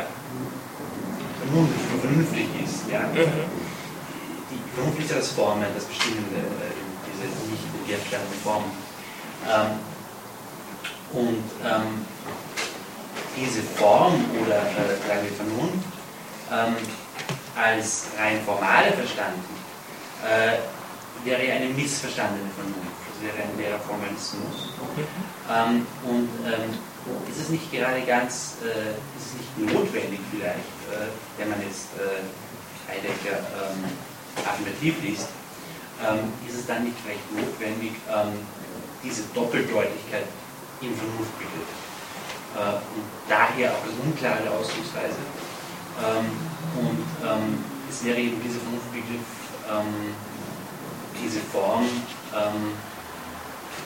hätte was, ja, was, was mysteriös eigentlich. Ähm, auch ähm, und schwankt als nicht vulgäre Form eben genau zwischen rein formalem und äh, eben, wie Sie gesagt haben, doch irgendwie inhaltlich bestimmt. Ja, also ich glaube, was er halt mit diesem nicht vulgären meint, da, da scheint man, geht er halt ganz stark so auf Aristoteles zurück, aber ähm, halt, dass die, die Forma, die, und Form und Materie natürlich, aber ähm, ja, vor allem, ich meine, was schon auch in der theoretischen Vernunft natürlich oder in der Vernunftbestimmung von Kant drinnen ist, ähm, und das macht ja genau den Unterschied zum Verstand aus. Weil der Verstand ist ja tatsächlich nur dieses Anwenden von Begrifflichkeit, das immer schon äh, zugegriffen haben von Kategorialen, das überhaupt Erkenntnis ermöglicht. Aber das, der Verstand läuft wie ein Werkel, wenn man so will der entwirft nicht irgendwas, sondern der funktioniert einfach, solange er funktioniert. Ja. Sicher, hm? der Vernunftbegriff war für mich bekannt oder überhaupt immer ein bisschen mysteriös, äh, eben genau in der Hinsicht. Mhm. Ähm, weil eben der Verstandsbegriff ist völlig klar. Ja. Ähm, aber der Vernunftbegriff, ähm, weil in ihm eben eine gewisse Moralität irgendwie schon drinnen steckt. Weil er doch äh, den Anspruch stellt, ähm, nicht beliebig, äh, sondern äh, in gleicher Weise rational wie Verstand. Ja, ich meine, was ich, was ich da noch sagen wollte, das vor allem, was, was den Vernunftbegriff auszeichnet, auch theoretisch, also gerade in dieser Dialektik sieht man es recht schon in, in der Kritik der reinen Vernunft, ist, dass die Vernunft immer auf etwas hinaus will. Und also das reicht nicht sozusagen das, was wir haben, sondern die Vernunft ist ja, Kant spricht ja auch oft auch vom Bedürfnis der Vernunft. Das ist das, was immer auf Einheit hin will. Ähm, und mit seinen ganzen Problemen dann, weil äh, das funktioniert ja erkenntnistheoretisch dann in vieler Hinsicht nicht. Aber da wird schon deutlich, dass die Vernunft auf jeden Fall ähm, ja, das heißt nicht, dass sie hier praktischer ist, aber das die, weil praktischer ist sie dann, wenn sie das Wollen bestimmt. Aber dass sie in sich selbst ein, ein Wollen oder ein Streben oder ein Zug zum Vereinheitlichen, äh, zum auf eines hin Verstehen von einem her Verstehen hat. Und ja, dass das immer auch schon das Gute ist ist ein, eine, sehr alte philosophische äh, Geschichte. Ähm, und wird von Kant jetzt selber, glaube ich, auch nicht, nicht so weit aufgeklärt. Aber dass das, das Allgemeingültige, das, was wir uns alle für, für gut erkennbar halten, genau diesen Zug hat, auf eines hinzuwollen ist, ist sicher alles in der Vernunft drinnen. Also es hat, es hat äh, das stimmt schon, dass da, ich, ich weiß nicht, ob ich es was Mysteriöses nennen würde, aber was auf jeden Fall klar ist, ist das auch bekannt. Ähm, zum Beispiel die Hannah Arendt, die Passagen von ihr werden wir nicht lesen, aber die äh, versucht es für sich so zu unterscheiden, dass sie sagt, ähm, beim Verstand geht es um Wahrheit, um wahr oder falsch, und bei der Vernunft geht es um die Frage nach dem Sinn. Also deswegen kann die Vernunft sich auch verfehlen und in ihre Dialektiken hinein verfallen. Ähm, das kann man ja auch gar nicht mehr verifizieren, weil es eben über die Erfahrung hinausgeht. Aber sie produziert ständig Sinn. Und die Vernunft ist sozusagen dieses, dieses Vermögen, das dem Sinn auf der Spur ist. Ich finde das, was Hannah Arendt macht, sehr wichtig, auch vielleicht für Heideggers äh, mhm. Weil ich glaube, es ist direkt beeinflusst. Ja. Sowieso, aber auch in diesem Thema. Weil da in dieser These, die ganz, äh, das will sie von dem Platonismus loswerden, dass die Wahrheit der Vernunft, der Logos sozusagen äh, bestimmt die, das Handeln die, oder die Gesetze oder die, den Staat oder sowas, alles das. Und dass sie diese Differenzierung macht, die sie eigentlich vielleicht auch von Kant nimmt, sozusagen, äh, gewinnt sie genau diese Freiheit, die auch verfehlen kann. Ich meine, das heißt die Vernunft. Und deswegen, glaube ich, müssten, sollte man auch nicht mit Heidegger auch so, ja, äh, wir tun uns so Unrecht, dem armen Heidegger. Ja, Unrecht nicht, aber nicht konkrete Antworten verlangen, äh, weil das äh, er versucht, glaube ich, äh, das würde ich auch nachsagen, ein Gleichgewicht zwischen dem Bestimmten und Universalen, Allgemeinen und der Freiheit zu, zustande zu bringen. Und das ist sozusagen äh, sein Verdienst oder sowas. Mhm. Äh, mich würde aber noch immer interessieren. Seiner, ja. seiner früheren Phase, weil dann ja. versucht er dieses äh, zu verbinden will. Und mhm. das, das ist vielleicht das, das Gegenteil, was, mhm. was Heidegger jetzt sagt. Ja, mich würde aber dann noch immer interessieren, weil ich glaube auch bei Hannah Arendt, auch wenn sie selber äh, nie sagen würde, dass sie ähm, irgendwas mit Moral zu tun hat, Moralphilosophie und so weiter, ähm, gibt es dann doch das Kriterium, dass das, das Handeln für sie, das Miteinander etwas vollziehen, äh, sozusagen eine, eine implizite Ethik sich hier entwickeln lässt. Und ähm, das kann man bei Heidegger vielleicht auch in seiner Zeit über das Mitsein herausarbeiten, aber hier auf jeden Fall ähm, tauchen auch genauso, also das ist ja auch interessant. Das nächste Mal werden wir einen Phänomenologen sozusagen der zweiten Generation haben, Paul Ricoeur, der eine, eine bemerkenswert äh, moderate Position jetzt vertreten wird, also der uns einmal viele Punkte aufdecken und erläutern wird und versuchen wird, da mehrere Perspektiven einzunehmen, aber dem es vor allem um die Frage nach dem anderen geht. Und das ist interessant, weil das das einzige Mal, wo man bei Kant äh, sowas finden könnte wie konkrete andere, sind äh, die Menschen, die Personen, die Zwecke an sich selbst deshalb sind, weil sie vernünftige Wesen sind. Und ähm, das ist interessant, dass gerade in der Stelle, die Sie dann zitiert haben, was Heidegger ontologisierend daraus macht, ist zu sagen, äh, die Menschheit ist sozusagen wieder das, was Kant mit dem Wesen meint. Und äh, das heißt wieder, äh, ja, sei in deinem Wesen, in deinem Handeln jederzeit zugleich zuerst wesentlich in deinem Wesen. Also da gehen sozusagen die anderen gerade wieder verloren, die bei Kant ausnahmsweise hier mal reinkommen. Ähm, denn ich meine, ich glaube, was uns ja beunruhigt an sowas ist, ein, warum viele auf ein Kriterium pochen, ist ja, wenn ich allein auf der Welt wäre, dann wäre das ja kein Problem. Also dann, dann, dann müsste ich mich auch sowas gar nicht fragen. Ich könnte mich aber trotzdem fragen können, äh, was soll ich tun? Als Sinnfrage nämlich. Also das. Als Frage. Oder, ja, als Frage. Also genau als diese Entwurfsstruktur. Das war auch das, was, was du gemeint hast. War einfach, wenn, wenn, wenn ich mir diese Frage stelle, über Bestimmungsgründe reflektiere, bricht so etwas auf wie äh, eine Sinnfrage auch. Und diese Sinnfrage, ähm, so glaube ich, kann man Heidegger auch lesen, diese Sinnfrage als Ruf des Gewissens und so weiter ist automatisch eine ethische Frage. Also das, da, da, da kann ich aber, da könnte ich theoretisch auch allein auf der Welt sein. Und ich würde mich trotzdem mit dieser Frage auseinandersetzen müssen. Ja? ja? Vielleicht dazu, sozusagen die Frage zu stellen, heißt ja nicht, dass man verlangt, dass in den Allgemeinheitsprinzip gefunden werden muss. Es kann ja sein, dass das ja. subjektiv bleibt, aber könnte ja trotzdem was rauskommen. Oder etwas sich zeigen, oder keine Ahnung, wie das will. Was jetzt. Ähm was jetzt sozusagen für mich die richtige Antwort sein soll oder was die Antwort auf die Frage sein soll.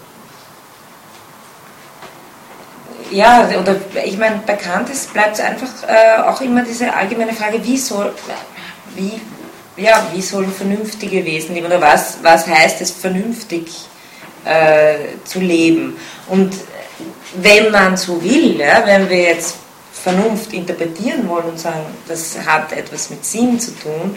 Ähm, aber ich glaube, wir bei wir können bei beiden Begriffen dann im Endeffekt beklagen, dass sie, dass sie formal bleiben. Das heißt, es gibt für Heidegger auch so eine Robinson Crusoe-Ethik. Äh, und wenn ich beim Pflücken von Kokosnüssen entschlossen bin, halt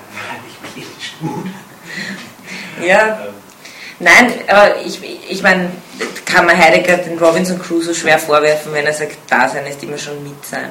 Aber, aber in diesem Text hier scheint mir, äh, wenn es um um dieses Aufbrechen, wenn's, es geht ja, es geht ja eigentlich um den Erweis der Tatsächlichkeit der Freiheit. Und die scheint in keiner Weise äh, an, so wie er sie formuliert, in keiner Weise an, an Pluralität gebunden zu sein.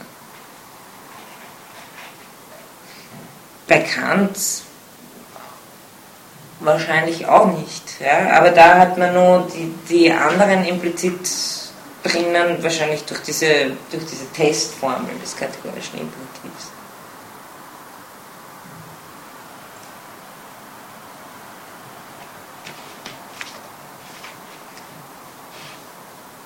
Aber ich, ich, was ich eben meine, ist, dass ich glaube, dass es Heidegger einfach darum geht, eine, eine Daseinsstruktur zu beschreiben. Und die, die kann durchaus, also die, die erklärt sich an sich selbst. Also die braucht sozusagen kein, kein weiteres und kein äußeres, um offenbar zu werden. Ich glaube, wir müssen auch allgemein akzeptieren, dass äh, äh, die Möglichkeit überhaupt des Berichts der Freiheit oder es ist ganz fundamental die Rede. Ich meine, das ist nicht, was dann gesehen wird oder die Mannigfaltigen Titel, Pluralität der Menschen oder sowas, das kommt vielleicht später oder könnte in einem anderen Denksystem oder sowas Mhm. später reinkommen. Was Heidegger will, ist nur die Möglichkeit. Und tatsächlich. Tatsächlich. Ja, ja, Die tatsächlich. Möglichkeit der Ja, ja. Mhm. Ja, so, glaube ich. Deswegen, naja, Ja, okay, also das, das müssen wir ihm auf jeden Fall zugestehen. Was er hier schon sehr gut macht, ist einfach aufzuzeigen, äh, zu sagen, wenn, wenn wir von Tatsächlichkeit der Freiheit reden, müssen wir uns fragen, was heißt der Tatsache, müssen, müssen wir sozusagen dem nachgehen. Das ist sicher das Hauptanliegen des Textes. Und äh, was ich auch sehr hilfreich finde, ist, äh, wie er das klärt, ähm, wann von Gegenständen die Rede ist und dass nur die, Wir- also diese Wirklichkeit des Wollens im Wollen selber klar werden wird und dass das eben eine ganz eigene Seinsdimension ist. Und das ist also da- das, das Heideggers wesentlicher Punkt ist, äh, irrt euch nicht in eurem Seinsverständnis und versteht nicht, wenn ihr über etwas reflektiert, alles plötzlich im Modus des Vorhandenseins, sondern äh, find, also findet den jeweiligen Zugang, der, der der Sache angemessen ist. Wenn man so will, das ist auch die phänomenologische, der phänomenologische Zug, der bei Heidegger da ist. Haben Sie eigentlich noch was? Äh, ja, obwohl viele Sachen, die wir so Mhm. besprochen haben, hat ganz nicht die, vielleicht direkt zum Schluss Ja. gesagt wird, das, den ich auch interessanter finde und wichtiger Mhm. eigentlich, weil hier Heidegger wirklich seine eigentliche Intentionen und Gedanken so äh, äh, ausdrückt, ins Licht kommen lassen, lässt. Äh, weil hier, äh, wie der Titel schon steht, äh, die eigentliche ontologische Dimension der Freiheit thematisiert wird. Äh, hier dreht sich die Kausalität. Und wie Heidegger auf Seite 300 sagt, äh, im Sinne des überlieferten Verstandes des Seins, des Seienden, in dem gärigen Verstande wie in der rationellen Metaphysik Grundkategorie des Seins als Vorhandensein ist. Ähm, aber hier, das ist der erste Begriff. Und dann macht Heidegger einen weiteren Schritt, indem er die Beziehung zwischen Kausalität und Freiheit, die für Kant eine Art Kausalität ebenso ist, Freiheit, umdreht. Äh, und also ich zitiere, wenn Kausalität ein Problem der Freiheit ist und nicht umgekehrt, dann ist das Problem des Seins überhaupt in sich ein Problem der Freiheit. Mit dieser fundamentalen Umdrehung gelingt es Heidegger, das Problem der Freiheit als ein ontologisches Problem zu setzen. Und sogar nicht so, dass er einfach die ontologischen Grundlagen der Möglichkeit der Freiheit sucht, sondern so, dass das ontologische Problem überhaupt ein Problem der Freiheit ist. Ein Problem, das sich zuerst vor allem auf der Möglichkeit der menschlichen Freiheit gründet. Und so kann er den radikalen Satz ausdrücken, also ist die Frage nach dem Wesen der menschlichen Freiheit die Grundfrage der Philosophie, in der sogar die Frage nach dem Sein verwurzelt ist. Äh, ah, und danach eigentlich sagt er, dass diese These noch nicht bewiesen ist. Sie ist nicht mal beweisbar, sagt er. Äh, aber damit meint er, wie es im nächsten äh, Zitat so deutlich ist, er ist es nicht. Äh, er meint mit den kleinen Mitteln einer Wissenschaft äh, theoretisch beweisbar, weil er überhaupt nichts aussagt über etwas Feststellbares, Vorhandenes, aber er sagt doch aus über das Wesen. Und Wesen und Wesenzusammenhang, können wir diese nicht absolut einsichtiger sauen? Nein, das Wesen bleibt uns verschlossen, solange wir selbst nicht wesentlich werden im Wesen. Und das, glaube ich, hat was zu tun mit dem äh, Dasein und Vorhandensein. Ich meine, die Art des Beweises, die er fügt und wie er die Freiheit überhaupt äh, so äh, begreift und in, welcher Seinsebene sich, sie sich befindet und in welcher Seinsebene sogar seine, seine ganze Analyse befindet. Das heißt, dass er äh, überhaupt in einer ontologischen Ebene ist, in der so ein Device im Sinne einer nicht mal philosophischen, rationellen Sinn oder wissenschaftlichen überhaupt nicht äh, äh, das eigentlich äh, unmöglich ist oder auch für solche Sachen wie Freiheit oder Wien oder so ist unmöglich und uninteressant oder sogar irrelevant sind. Äh, und naja, und das ist, glaube ich, meiner Meinung nach, wo Heidegger, worauf Heidegger hinaus wollte, nämlich das Problem der Freiheit als ein Problem der, äh, ja, das Problem der Praxis, als ein nicht nur ontologisch bestimmtes zu begreifen, sondern auch so, dass dieses Problem selbst das fundamentale Problem der Philosophie ist, wird. Äh, das Problem des Seins. Und äh, naja, der, ich glaube, der Satz Freiheit ist die Bedingung der Möglichkeit der Offenbarkeit des Seins von Seinden, des Seinverständnisses auf Seite 303, ist sozusagen ein vollkommener, endgültiger Begriff, Begriff sozusagen eine Definition im äh, weiteren Sinne von Freiheit, die Heidegger so liefert. Ich meine, die eigentliche, wo er, wo er, worauf er hinaus wollte, glaube ich. Dass er die Freiheit als thematisiert als ontologisches Problem, als das eigentliche ontologische Problem. Mhm, mhm. Okay. Vielen herzlichen Dank für das ausführliche und erläuternde. Ja, diese letzten Passagen, wollen wir uns die noch ganz kurz vornehmen. Die sind ja nicht sehr einfach und sind, sind sehr knapp gehalten.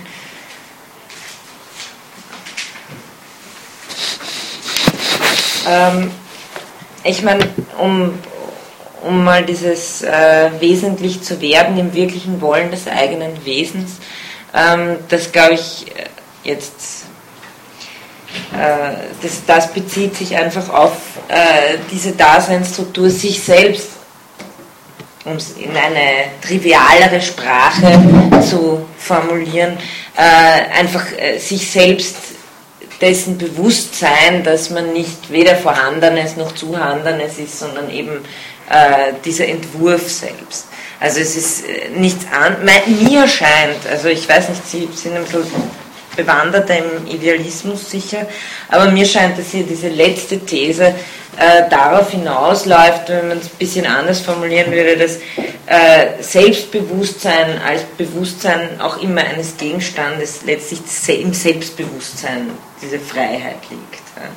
Und äh, also dass, dass sich diese Thesen gar nicht so unähnlich sind, weil Heidegger geht es mal zuerst um das Seinsverständnis. Wie kann etwas, oder sagen wir so, zuerst sagt er, Kausalität, äh, Freiheit wurde immer vor allem bekannt auch noch, der eigentlich die Probleme sehr radikal denkt, von der Kausalität her verstanden. Und was ist jetzt Kausalität? Kausalität ist der Grundmodus des Seienden in dem Verständnis des Seienden als des Vorhandenen. Das ist die Grundkategorie der Natur, so wie es bekannt heißt. Und äh, worauf uns Heidegger immer wieder aufmerksam wird, ist, dass immer schon ein Seinsverständnis am Werk ist. Und wenn natürlich ein Seinsverständnis am Werk ist, dann gibt es ein Seinsverstehendes. Und das Seinsverstehende ist niemand anderes als das Dasein selbst. Und äh, dieses Dasein als Vollzug des Verstehens steht natürlich in einem noch andere, also das ist dasjenige, was Kausalität überhaupt versteht. Das heißt, hier eröffnet sich eine andere Dimension nochmal, die über die Kausalität hinausgeht, weshalb wir nicht Freiheit als Spezialproblem der Kausalität verstehen müssen, sondern umgekehrt, wie kann es etwas geben, das Sein versteht und das Sein in seinem Vorhandensein als Kausalität versteht. Ich glaube, er formuliert es in diesem Satz, ähm, also man habe noch nicht einmal gefragt danach, ähm, ja, äh, ich glaube auf, auf 301 ist das ähm, der Ende des, ersten Ende des ersten Absatzes. Allein die Wirklichkeit dieser wirklichen Freiheit wird gerade nicht problemenderweise das Eigens und wirklich, also bei Kant, Kant habe diese Wirklichkeit der Freiheit wesentlich schon verstanden, worum es da gehe, so Heidegger, ähm, aber er habe nicht danach gefragt, nach dem Wesen dieses spezifischen Seins, das sich im willentlichen Handeln der Person des Menschen bekundet, also nach dem Dasein. Ja. Äh, da vielleicht auch eine kleine Bemerkung, was Heidegger, was ich vor zwei Stunden ganz am Anfang gesagt habe. Ähm, das, was Kant in der Kritik der reinen Vernunft macht, ist das, was Heidegger in seiner Zeit für das Dasein leisten will. Nämlich äh, Kant expliziert das Grundverständnis der Gegenstände, als, also im Sinne des Seins als Vorhandensein. Was ist da immer schon vorverstanden, damit uns überhaupt etwas als Gegenstand begegnen kann? Und da glaube ich, also so liest Heidegger auch, auch Kant. Ähm, und Heidegger meint eben, was Kant nicht gemacht hat, ist selbst nochmal darauf zu reflektieren, was die Kategorien des Daseins sind. Und die nennt er dann eben die Existenzialien und darauf, äh, das ist sein Projekt in seiner Zeit, das auszuarbeiten. Deswegen hier, also wie gesagt, ist ja 1930 die Vorlesung und 1927 ist seine Zeit rausgekommen. Sagt, dass äh, nicht gefragt wird nach dem Wesen dieses spezifischen Seins, das sich im willentlichen Handeln der Person des Menschen bekundet. Wirklichkeit der Freiheit, ja, darum geht es, aber nicht um sie im eigentlichen metaphysischen Sinn, nicht um sie als ein Problem des Seins, das er wieder aufwerfen will. Und so kann sich das dann, obwohl ich zugebe, also äh, diese letzten Sätze sind schon sehr rätselhaft, ähm, dass er sagt, dieses ähm, auf 302 unten, Offenbarkeit von Seiendem, also wenn die Freiheit die Bedingung der Möglichkeit dieses Offenstehens, dieses, ja, dieses Seinsverstehens überhaupt ist, dass überhaupt etwas ist und nicht vielmehr nichts, also diese Grundfrage der Metaphysik, Offenbarkeit von Seienden in der Verbindlichkeit seines So- und Dasseins, So-Dasein, da greift er die klassischen Begriffe der Metaphysik aus, Essentia, Existentia, wird nur da möglich, wo das Verhalten zu Seiendem als solchen den Grundzug hat, dass es dem, was möglicherweise, ob in theoretischer oder praktischer Kenntnis oder sonst wie offenbar wird, im Vorhinein Verbindlichkeit zugesteht. Das heißt, dass dieses Begegnen lassen selber eines ist, das die Weise des Wirklichseins hat, des Verbindlichseins vorgängiges Zugestehen von Verbindlichkeit. Und da ist für mich schon die Frage, was heißt hier zugestehen? Also mir ist das, äh, könnte man nicht einfach sagen, äh, das ist sozusagen Aff Affektion, wir, wir sind in der Wirklichkeit, wir gestehen der Wirklichkeit nicht zu, wirklich zu sein. Aber Okay, aber vorgängiges Zugestehen von Verbindlichkeit und dann sagt er, ist aber ursprüngliches sich binden, Bindung als für sich verbindlich sein lassen, das heißt kantisch sich ein Gesetz geben. Also ich, ich kann jetzt nicht in Anspruch nehmen, Ihnen das vollständig zu erhellen, weil, weil es selber in sich sehr dunkel ist. Äh, das Einzige, was hier ja, von Heideggers Verständnis her nachvollziehbar ist, ist, dass es, dass es immer von einem äh, Seinsverständnis her gedacht wird. Weil, und da, also da kann man Begriffe anders, wie auch immer, da ist mir schon die Verwandtschaft zu Husserl auch klar. Ja? Also wenn dann letztendlich Bewusstsein immer dasjenige ist, dem etwas für das etwas da ist, Bewusstsein ist auch nichts anderes als Daheit, ja, dann äh, ist letztlich das Rätsel die Frage, die was ist überhaupt Bewusstsein? Und genauso, also für Heidegger in äh, ontologischer Hinsicht, äh, was ist überhaupt Dasein? Und insofern die Frage der Freiheit, weil die ja äh, dieses Seinsverstehen überhaupt ermöglicht, noch vor der Frage nach der Kausalität. Diese hermeneutische Lesart, also die, die daraufhin abzielt, dass wir immer schon uns auf das Sein verstehen. Also Heidegger meint es in einem praktischen äh, Klang auch ein bisschen, ja, sich verstehen auf etwas, mit etwas umgehen können. Wir haben uns immer schon verstanden darauf, was es heißt zu sein. Aber wir machen uns das nie explizit. Das sind so die ersten Paragraphen in Sein und Zeit. Und dieses sich immer schon verstanden haben auf, ist äh, diese, dieses äh, ja, ursprüngliche Offenstehen, dem er da hinterher ist.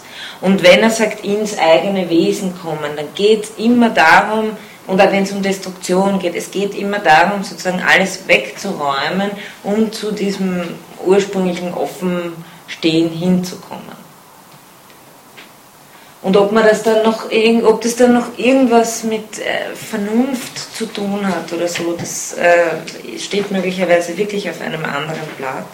Aber ähm, wenn wir, wie Heidegger, glaube ich, richtig sagt, auch äh, Kant so lesen müssen, dass er uns nicht einfach äh, im 18. Jahrhundert irgendwas aufgeschrieben hat, was für uns belangvoll oder belanglos ist, dann äh, glaube ich, ja, scheint, scheint mir schon, dass diese Offenheit bei Kant schon auch drinnen ist, in, in dem, dass ich mir als vernünftiges Wesen überhaupt die Frage stellen kann, was soll ich tun. Also was mir halt scheint, ist, und das kommt ein bisschen bei Ricœur das nächste Mal.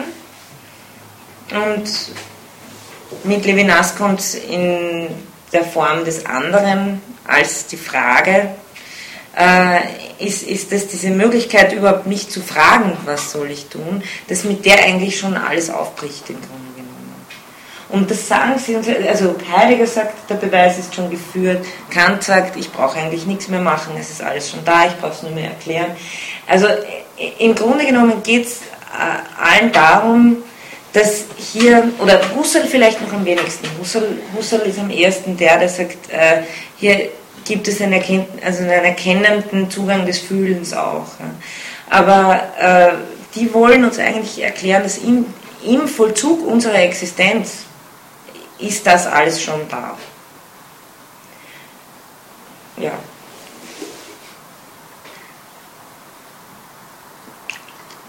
Kann man jetzt zustimmen oder nicht? Oder die Frage, aber ich glaube, was Heidegger uns sehr gut zeigt, ist, dass nur wenn wir uns einlassen auf die Frage, dann können wir auch mit ihr umgehen. Also wir können schwer von außen äh, an sie herangehen und dann sagen, Beweis war falsch äh, oder irgendein Gehirn an irgendwas anschließen und sagen, frei, nicht frei, sondern nur wenn wir uns auf diese Dimension einlassen, können wir auch über diese Dimension entscheiden oder überhaupt über diese Dimension äh, sinnvoll irgendetwas sagen.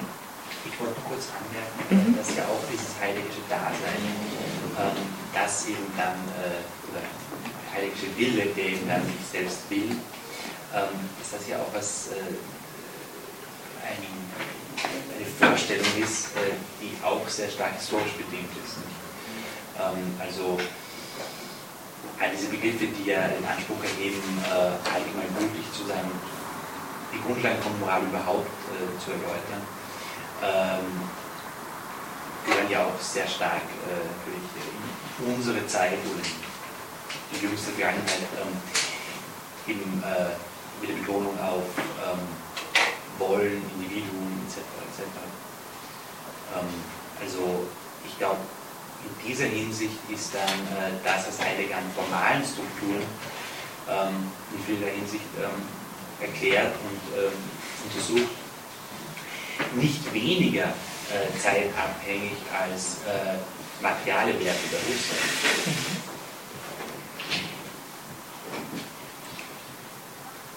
im Sinne des, äh, ja, okay, da, damit hätte Heidegger wahrscheinlich gar kein Problem. weil er ja sagen würde, ähm, Zeitverständnis ist geschichtlich. Also ich, ich nehme an, dass er, dass, dass, da, dass er da sagen würde, und er versucht ja auch von diesem Individuums qua Selbstbewusstheitsbegriff äh, wegzukommen. Ähm, ja, ist jetzt interessant, müsste man sich eigentlich fragen, inwieweit er versucht, theoretisch davon wegzukommen und gerade in diesen praktischen Dimensionen es umso stärker macht, im Grunde in dieser existenzialistischen. Er ist ja so rezipiert worden äh, mhm. von Sartre und so weiter. Ja, genau. Ja. Äh, dass er eben nicht davon weggeht, sondern eben, äh, dass er stark betont. Theoretisch auch. Theoretisch, also, ähm, weil Sartre bringt ja das kartesische Subjekt wieder rein, aber das für Heidegger ist jetzt nicht so erwünscht. Aber eben, Sartre ist die Fortführung von Heidegger mit diesem ganz starken äh, also eine, eine, bestimmte Lesart und eine Fortführung de, de, de, des, des ganz starken ausgesetzten Individualismus. Und das Ganze habe ich eh schon, wie ich es beim ersten Mal gesagt habe, fängt im Grunde bei Kierkegaard an. Weil auch, also was mir auch noch strukturell aufgefallen ist, wie Heidegger, wenn Heidegger hier argumentiert, eben diese Tatsächlichkeit ist uns nur zugänglich, wenn wir uns darauf einlassen, ist im Grunde genommen genau dieselbe Argumentation, die man im Glauben führt. Also die, die, die äh, Tatsachen des Glaubens, oder die, Tats ja, ja, die, die Tatsachen des Glaubens sind uns nur im Glauben selber zugänglich, sonst äh, anders brauche ich auch nicht nach denen fragen. Also das ist mir nur äh, auch aufgefallen, dass es eine ganz ähnliche äh, Argumentationsstruktur hat. Trotzdem eine atheistische äh, Formulierung. Ja, das ist wichtig, das sollten wir nicht einfach so. Ja, ja, ja, ja, aber man kann ja sozusagen, glauben muss ja auch noch nicht heißen, ohne, ohne an einen Gott glauben. Ja, ich meine, das ja. ist schon wichtig, das mhm. säkulär, ohne, säkular, ja. säkular mhm. Das ist, ja, das ist Glauben ohne Gott. Das ist ja. was ziemlich anderes als ja, ja. Also Arendt hat da wieder gesagt, äh, Heidegger hat sozusagen das Selbst an die Stelle gesetzt. Aber das ist halt... Ein prinzipirisches oder das Selbst allgemein? das Selbst allgemein. Nein, so persönlich war das Kommentar. Ähm, okay. Gibt es noch irgendwelche Fragen? Wenn wir uns jetzt mal anfangen, so Heidegger ist immer so ein bisschen zum Durchbeißen, Reindenken, hängen bleiben, verzweifelt sein, weiterbeißen. Das ist eh gut so. Wenn man das Gefühl gehabt hat, dann war es erfolgreich, glaube ich. Ähm, das nächste Mal eben haben wir ein Referat. Ja, genau, super. Und äh, ja, geht es weiter mit diesem ersten Abschnitt vom Recœur. Ich habe das einmal zwei Texte und da ist jetzt äh, ja, da vielleicht äh, einen Satz noch dazu. Ich werde das nächste Mal dann nicht viel dazu sagen, weil es ist nicht notwendig, dass man da jetzt den ganzen Hintergrund dieses Werks das selbst als ein anderer dazu thematisieren. Ich möchte einfach den Text als Text stehen lassen. Aber das ist ein Teil aus äh, einem Buch, der selbst wieder einen, einen, eine Unterteilung oder nein, ist eigentlich ist nicht offensichtlich in dieser Kapiteleinteilung, aber man sagt, dass Ricoeur in diesem Buch in drei langen Kapiteln seine kleine Ethik entwickelt habe. Also so, das nennt man die kleine Ethik. Und aus diese, diese kleine Ethik hat drei Kapitel, aus denen habe ich eins rausgenommen, nämlich das, das sich mit Kant beschäftigt. Und das erste beschäftigt sich sehr stark mit Aristoteles. Das heißt, ähm, ich, ich hoffe, ein bisschen Grundlagen Aristoteles sind da, wenn nicht einfach sagen, schreien, wenn etwas nicht klar ist. Dann versuche ich es in dem Seminar noch ähm, auf direkte Fragen äh, was zu bringen. Weil was Ricoeur hier jetzt machen will, ist ganz stark zu versuchen, äh, Aristoteles und, und, Kant miteinander zu verbinden. Und äh, ja, ich habe den, den Kant-Teil rausgenommen und den werden wir das nächste Mal anschauen. Okay, dann vielen Dank nochmal und danke auch für die Diskussion und bis nächste Woche.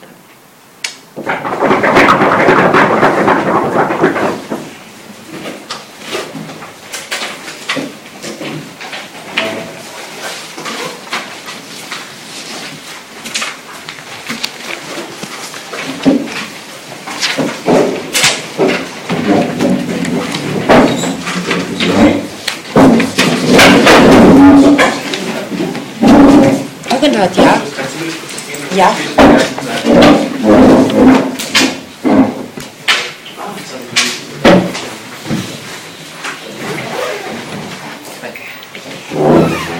Du liest eh das erste, oder? Oder was steht da? Ich habe keine Ahnung, was wir lesen.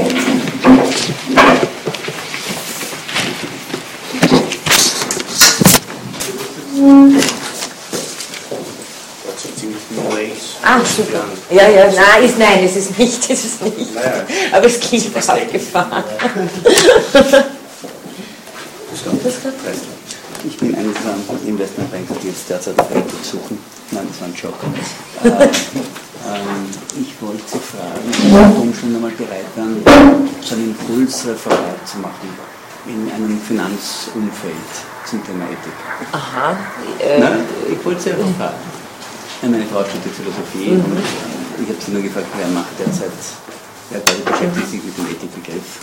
Und ähm, wollte sie mir nur grundsätzlich fragen. Und dann kann man sich irgendwann einmal sehen oder nicht. Und ich veranstalte immer wieder, sowohl in Wien als auch in Alpbach äh, jedes Jahr so leicht Konfrontations ähm, äh, also Seminare, so quasi eineinhalb Stunden, zwei Stunden, wo ich so von den verschiedenen Fachbereichen einen Investmentbanker, einen, weiß ich, einen Politologen oder einen Philosoph oder das letzte Mal was eine Klimatologin so irgendwie aufeinander kommen lasse. Das ist immer spannend, das ist immer lustig. Ich kann Ihnen ein paar Programme schicken der letzten Jahre. Äh, schauen Sie sich das einmal an. Und wenn Ihnen sowas Spaß macht, dann sagen Sie mir das. Ja. Und wenn nicht, dann nicht. Ja, das passiert nichts. Nein, ich meine, ich denke mir halt einfach, wenn es. Ich bin jetzt sehr, sehr alt, also jetzt sehen, ja, das sind halt so. Na, so die- geht's diese- nicht. Ja, So eben, ja, geht's genau. nicht. Also man muss Aber es in halt- anderen Sprache, aber die steigen aus. Ja, ja, ja, die. Finanz, Ja, ja, die ja. steigen aus. Aber es ist total reizvoll und es ist eine, was ich jetzt merke ist, wir können nicht mehr einfach nur Fonds verkaufen bei Veranstaltungen, schlaft jeder ein. Oder man kann sagen, Aktien sind tot, schlaft auch wieder ein. Das wird jeder wütend. Oder wird ja genau, oder wird total wütend oder, oder, ähm, es hat auch gar keinen Sinn zu sagen, wir waren so gescheit und haben das so richtig vorausgesehen, hat keiner vorausgesehen. Und wir rasseln so quasi in den zweiten, dritten Crash hintereinander hinein. Und wenn man jetzt mit oder so,